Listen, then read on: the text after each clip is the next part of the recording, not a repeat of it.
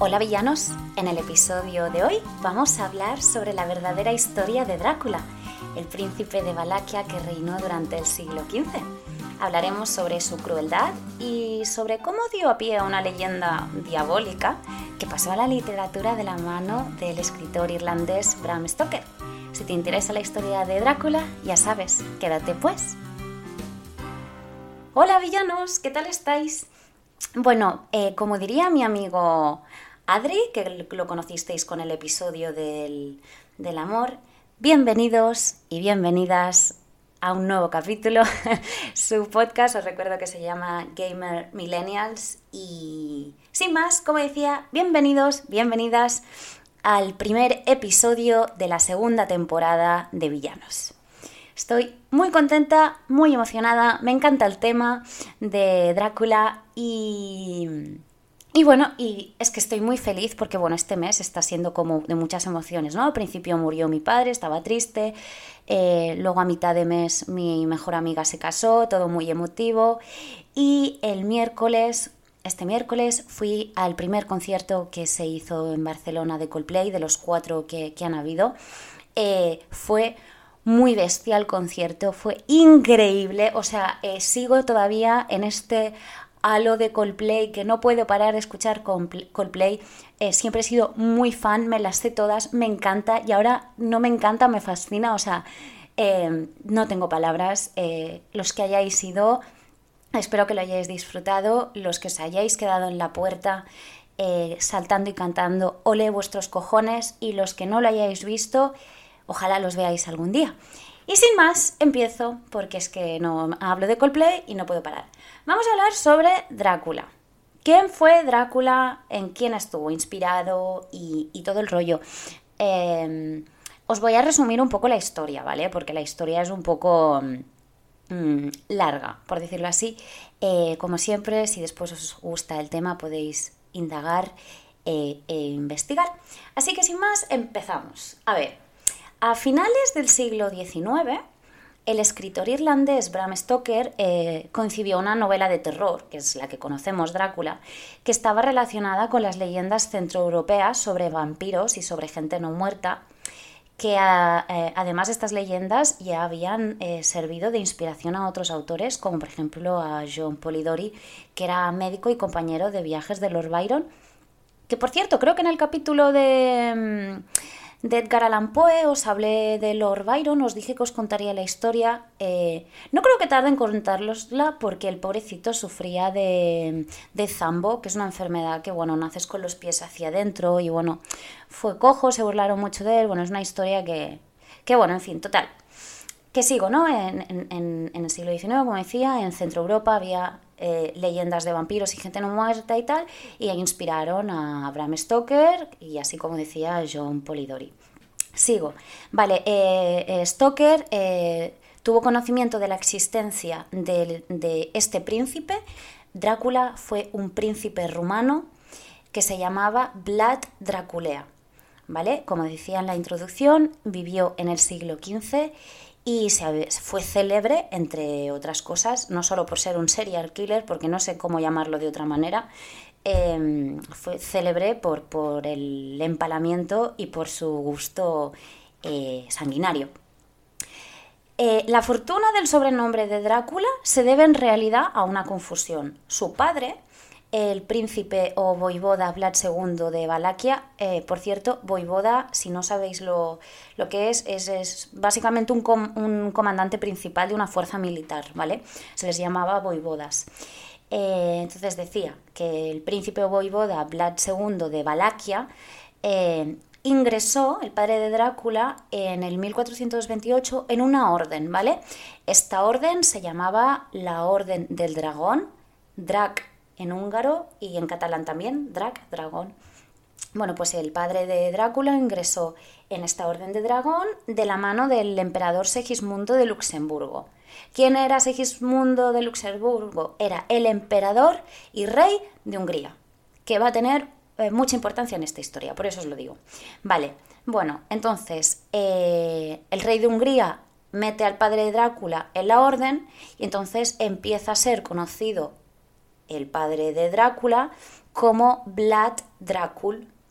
Por tanto, su hijo, Drácula, como el padre lo llamaban eh, Vlad Drácula, a su hijo se le acabaría llamando Vlad Draculea, es decir, hijo de Drácula.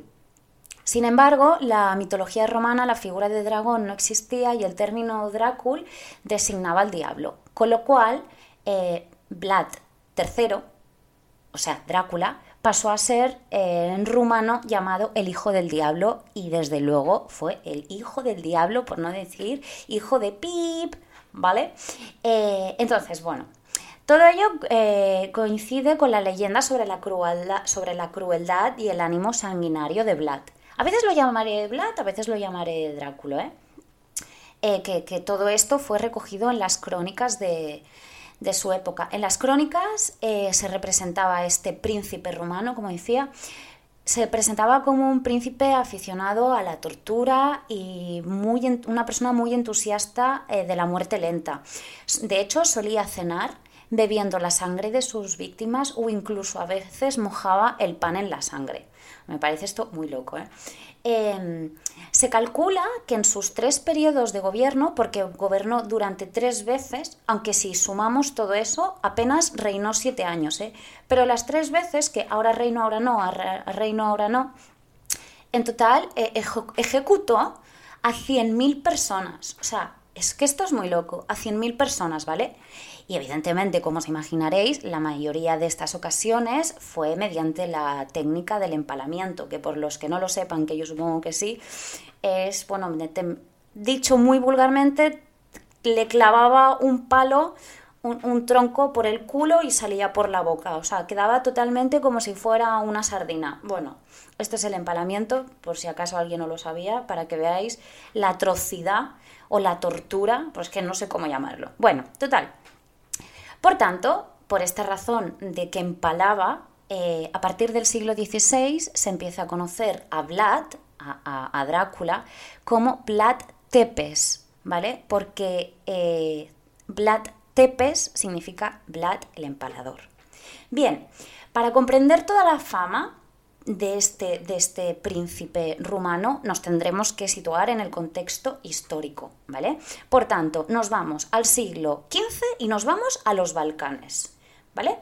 ¿Qué pasaba en los Balcanes? Los Balcanes era un territorio eh, que estaba dominado por el Imperio Otomano. ¿Qué es el Imperio Otomano? Los turcos, ¿vale? Para que nos entendamos. Entonces, el Imperio Otomano, los turcos, eh, en la época, en, el siglo XV en los Balcanes, se encontraba este Imperio Otomano en plena fase de expansión por el sudoeste de Europa. sí, suroeste, lo he dicho bien, de Europa.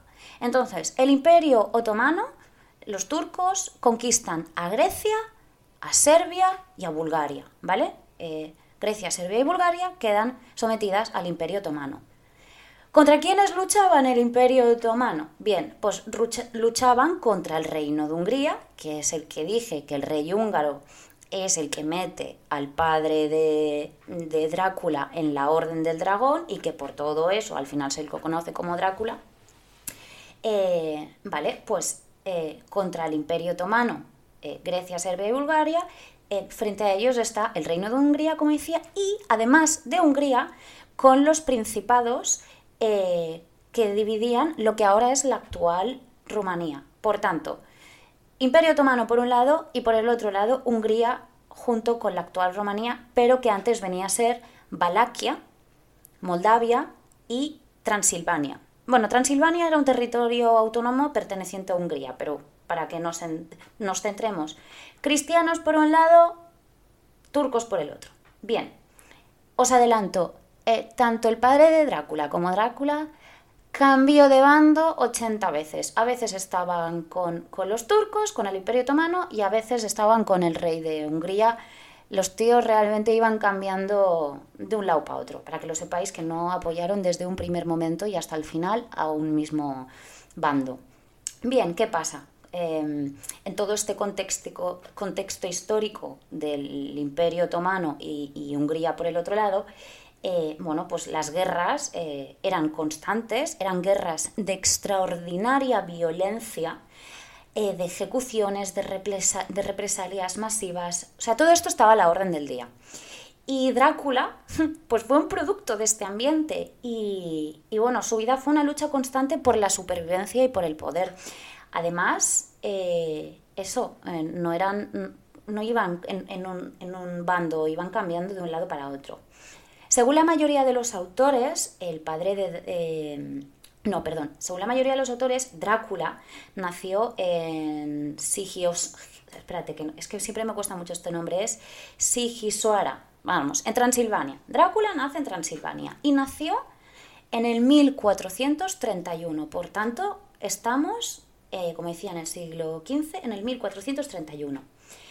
Fue eh, uno de los tres hijos legítimos de Vlad II, que era su padre, como os decía, que era el gobernador, el voivoda de Valaquia.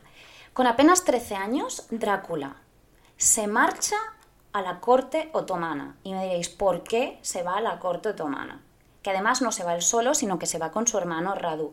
Bueno, pues ¿por qué se va? Porque se va un poco como rehén o garantía de sumisión. Em, es decir, el padre había establecido con los turcos una alianza, ¿vale? Y entonces mete ahí a, los niños. Por cierto, en esta corte fue súper bien eh, tratado y, es más, aprendió turco. Por tanto, eh, no solo hablaba rumano, sino que también hablaba turco, porque, como os digo, a los 13 años fue enviado, su padre lo envía a la corte em, otomana. Em, como decía, hay esta alianza. ¿Y qué pasa? Que el padre de Drácula hiciera esta alianza con el imperio otomano, eso a Hungría la cabreó mogollón. La cabreó mogollón y que sobre todo cabreó fue a su regente em, que se llamaba, eh, se apellidaba Juniadi. Este hombre, Juniadi, también es súper importante en la historia. ¿Vale? Que este hombre Junia, se llamaba Juan, Juan Juniadi, era de origen eh, balaco. Bien, pues Juniadi, que como decía era el regente de Hungría, eh, al cabrearse porque el padre de, de Drácula se alía con los otomanos, pues ¿qué hace? Se cabrea y va en contra del padre de, Drácula. Eh, ¿Y en quién se apoya? Pues Hungría se apoya con los nobles prohúngaros, evidentemente. ¿Qué pasa? Hay una guerra y muere el padre de Drácula y el otro hermano. Habíamos dicho que tenía un hermano que se llamaba Radu, que es con el que había ido con 13 años a la corte otomana. Pues el otro hijo, porque habíamos dicho que eras tres, se llamaba Micea y entonces, bueno, luego Drácula vuelve a su casa y se encuentra, como decía, a su padre muerto y a su hermano también, que por cierto el hermano fue quemado y enterrado vivo. Bien, ¿qué pasa? Eh, pasa todo esto y el sultán otomano, que se llamaba Murat, cabreado porque su aliado, el padre de Drácula, ha muerto, pues pone a Drácula eh, pretendiente al trono lo mete en el trono y ¿qué pasa? Al año siguiente el, sultán otomano lanza sus tropas contra eh, Junadi, Juniadi, que es el que decía, contra, eh, Hungría. Em, ¿Contra Hungría o ahora me he ido? sí, contra Hungría, contra los húngaros. Bien, entonces, como decíamos, se muere el padre y el hermano, el sultán se cabrea y mete a Drácula en el trono y saca las tropas contra Hungría. ¿Qué pasa? Las derrotan, derrotan, pero no matan a Juniadi, ¿vale? Entonces, al haber esta derrota, al derrotar a Hungría, Drácula aprovecha y sube al trono de Valaquia. Eh, pero realmente este primer periodo, porque hemos dicho que eran tres, dura poco, ya que al año siguiente, por culpa de Juniadi, que lo tendrían que haber matado y no lo mataron, eh, expulsan a, Drácula y Drácula deja de estar en el trono y se exilia. ¿Dónde se va Drácula? Bueno, lo primero que hace, evidentemente, se refugia en la corte del sultán otomano con la esperanza de que el sultán lo vuelva a ayudar a que, para que Drácula vuelva a subir al trono de Valaquia. Pero bueno, defraudado un poco por las aspiraciones, al final Drácula se marcha a Moldavia, porque en Moldavia tenía parientes, ¿vale? Los años siguientes, Drácula eh, sigue sanguinario, como decíamos, em, eh, se, mete en, las guerras moldavas eh, hasta que al final se marcha a, Transilvania. En un, instado en una de las ciudades alemanas del país, como Kronstadt, eh, trató de reunir apoyos para, volver a recuperar el trono, porque él creía que, le pertenecía a él. Por cierto, a todo esto, mientras tanto, mientras él intentaba em, subir al trono porque creía que estaba en su derecho, por ser hijo de su padre, evidentemente. Mientras tanto, en todo este periodo que él no está gobernando, lo estaba gobernando su primo, ¿vale? Porque lo metió Hungría, mete al primo de Drácula como, como príncipe de Valaquia. Eh, entonces, ¿qué hemos dicho? Sí, intenta recuperar el trono y cuando le llega la oportunidad, cuando em, se produce la, conquista de Constantinopla eh, por Mehmed II, luego volveré a hablar de él. Eh, entonces, bueno, Mehmed II conquista Constantinopla y ¿qué pasa? Que eh, Hungría cada vez se, va, se ve más amenazada por los otomanos. Por tanto, Juniadi, que era el rey húngaro, empieza a buscar aliados para, enfrentarse ya directamente contra los turcos. Em, ¿Qué pasa? Que los nobles de Valaquia pues no querían entrar en guerra con los otomanos, claro, porque es que lo estaban ganando todo. Y entonces, em, al final, eh, Juniani mete al trono a Drácula otra vez. Y Drácula se olvida y entra en combate. Así pues, eh, Drácula logra hacerse otra vez, por segunda vez, eh, de nuevo con el gobierno de Valaquia. ¿Vale? Eh, aquí el segundo gobierno fue el más largo, ¿vale? Eh, y es justo en este segundo donde el tío se le va la cabeza y donde se conocen todos los hechos. la fama, en primer lugar, de Drácula se debe a por los métodos que él empleó en la guerra, porque, bueno, primero que sepáis que se negó a pagar tributos a, los, a los turcos eh, y bueno, el enfrentamiento se hizo inevitable eh, y fueron todos los enfrentamientos como auténticas cruzadas porque él se consideraba, se consideraba como, como un cruzado. Entonces, em, en respuesta a la, ofensiva turca, eh, lo que hace em, porque claro, como os he dicho al final, es Hungría quien lo mete en el trono. Por tanto, ahora Drácula va en contra de los otomanos. O sea, según quien le mete, pues está a su favor. Vale, total, esto es muy heavy lo que voy a contar, ¿vale? Bueno, eh, como decía, segundo periodo de gobernanza de Drácula, gracias a que lo meten los, los húngaros. Y lo que hace eh, Vlad, eh, crea una ofensiva turca. En respuesta a una ofensiva turca, Vlad atraviesa el Danubio para saquear al país búlgaro eh, que era parte, eh, Bulgaria era parte del Imperio Otomano, y como hemos dicho, ahora Drácula va contra los turcos. Por tanto, ojo, muy heavy. Al término de la campaña, envía al rey dos sacos llenos de orejas, narices y cabezas, acompañados de una carta en la que decía, ojo porque os leo la carta. Repito, le envía al rey eh, sacos llenos de orejas, narices y cabezas. Y envía una carta que dice, He matado a hombres y mujeres, a viejos y a jóvenes, desde Oblucita y Novoselo hasta Sambit y Gigen. Hemos matado a 23.884 turcos y búlgaros, sin contar aquellos que quemamos en sus casas o cuyas cabezas no fueron cortadas por nuestros soldados. Terminemos juntos lo que juntos hemos iniciado y aprovechemos esta situación puesto que si Dios Todopoderoso escucha las oraciones y ruegos de la cristiandad, si favorece los ruegos de sus piadosos servidores, nos concederá la victoria sobre los infieles enemigos de la cruz. Como decía, Drácula se veía a sí mismo como un cruzado. ¿Qué pasa? Al mismo tiempo, Drácula, como decía, em, aplica las mismas tácticas violentas a todos sus súbditos a fin de, asegurar eh, autoridad, ¿vale? Entonces, em, para, para, porque claro, él solo creía que solo era respetado para si era temido. Entonces, bueno, no le faltaban motivos realmente para, para, temer por su posición, porque la nobleza boyarda, es decir, toda la, la nobleza de Moldavia, de Valaquia, de Transilvania e incluso la rusa, eh, no quería participar en la guerra contra los turcos. Entonces, claro, los colonos alemanes, por su parte, pues protagonizaron diversas revueltas en aquella época. De ahí, un poco como brazo ejecutivo de la justicia, Drácula impusiera toda la crudeza y castigara duramente a todos los delincuentes y, sofocando las rebeliones.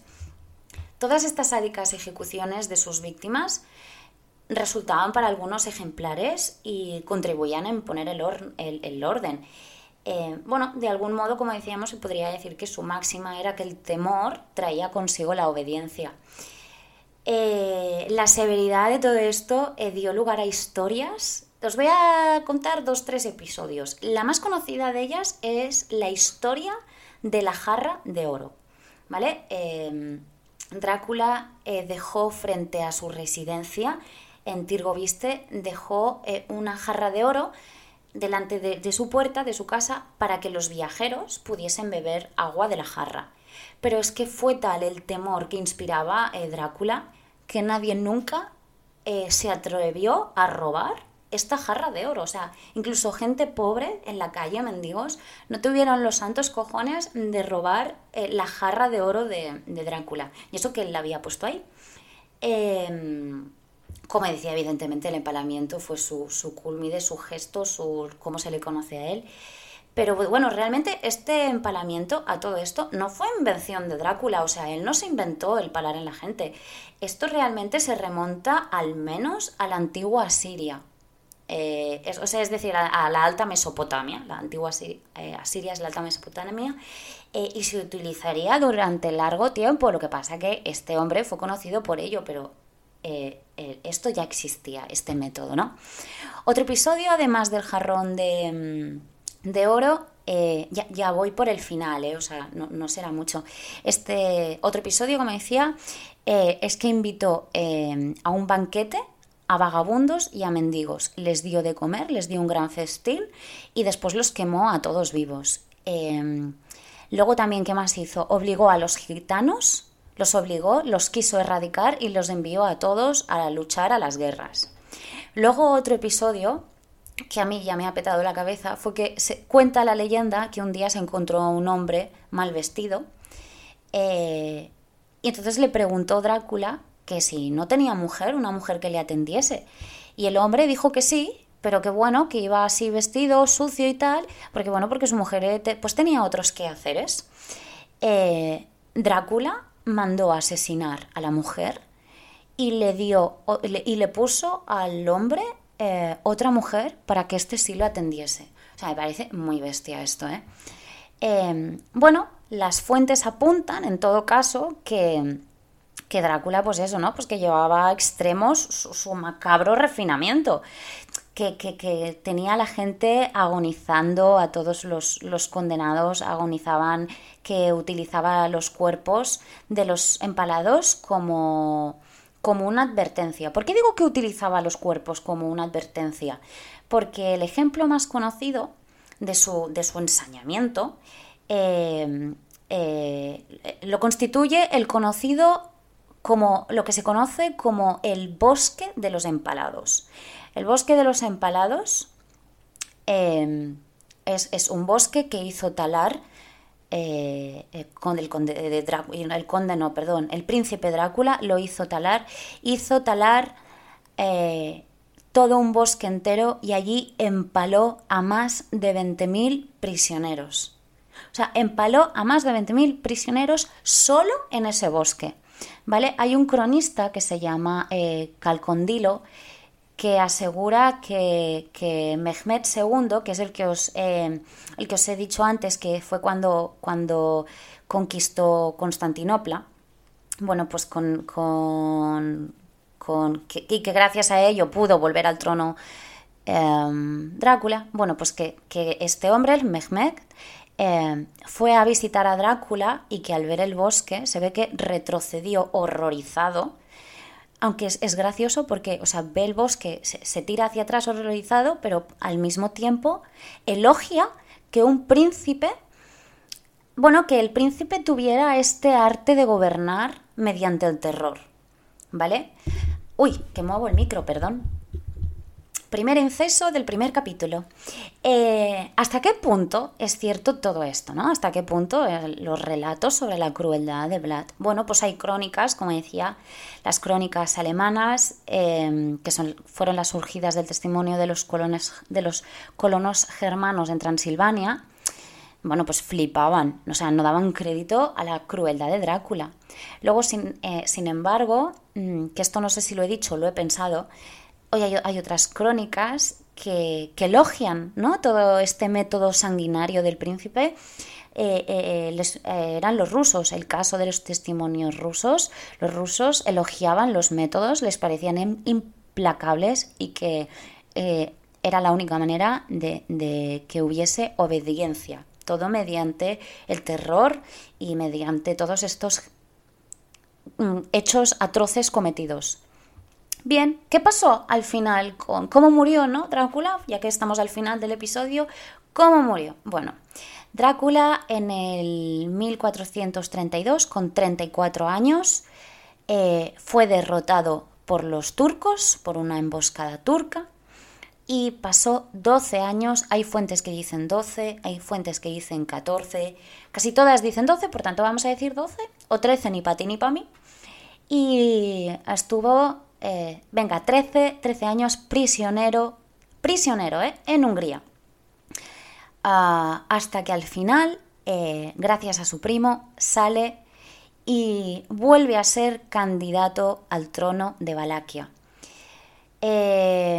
vuelve a ser, mm, como se dice, por tercera vez, como decía, en su tercera etapa, como voivoda, que decía como gobernador militar, eh, su tercera etapa como voivoda, termina cuando cae abatido en una emboscada turca. Los turcos esta vez lo matan y murió, Drácula muere con 45 años de edad y su cabeza fue exhibida en Istambul y su cuerpo fue enterrado en el monasterio del lago Snagov. Bueno, hay leyendas que dicen que fue exhumado, que allí no se encuentran los restos, que sí sí, que si no. I don't know, no tengo ni la menor idea. Em, al final es un misterio esto, no se sabe bien bien si, como decía, está enterrado en el monasterio del lago Snabov o no, o fue exhumado y vete tú a saber dónde están los restos. Y sin más, esta es la historia de, de Drácula, de, del príncipe Vlad Dracul, Vlad III, príncipe de Valaquia. Y pues no me voy a ir sin decir dos frases, como siempre ah, que suelo decir. Estas dos frases, evidentemente, son de Bram Stoker, de la novela más famosa de Drácula, nuestro primer villano de la segunda temporada del podcast, y las frases son las siguientes. Son dos, ¿eh? Solo. La primera dice, Razonas bien y tu mente es astuta, pero tienes demasiados prejuicios. No dejes que tus ojos vean lo que tus oídos escuchan. Esta frase, repito, razonas bien y tu mente es astuta, pero tienes demasiados prejuicios. No dejes que tus ojos vean lo que tus oídos escuchan. Esta frase a mí me recuerda al principito. No sé por qué, Ah, pero bueno, está bien, ¿no? No prejuzgues, tal. Bien. Y luego la segunda, que es corta, que me encanta. O sea, me parece una frase romántica para que te susurren en el oído y te haga el coño palmas. O sea, es, me parece maravillosa. La frase dice: He cruzado océanos de tiempo para encontrarte. ¡Qué bonita! Repito, he cruzado océanos de tiempo para encontrarte. Bueno, a mí me sueltan esto yo me caigo muerta.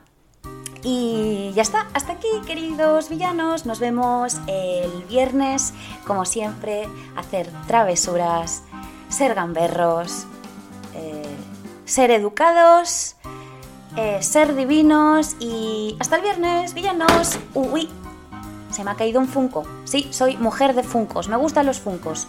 Un besito, hasta el viernes, chao.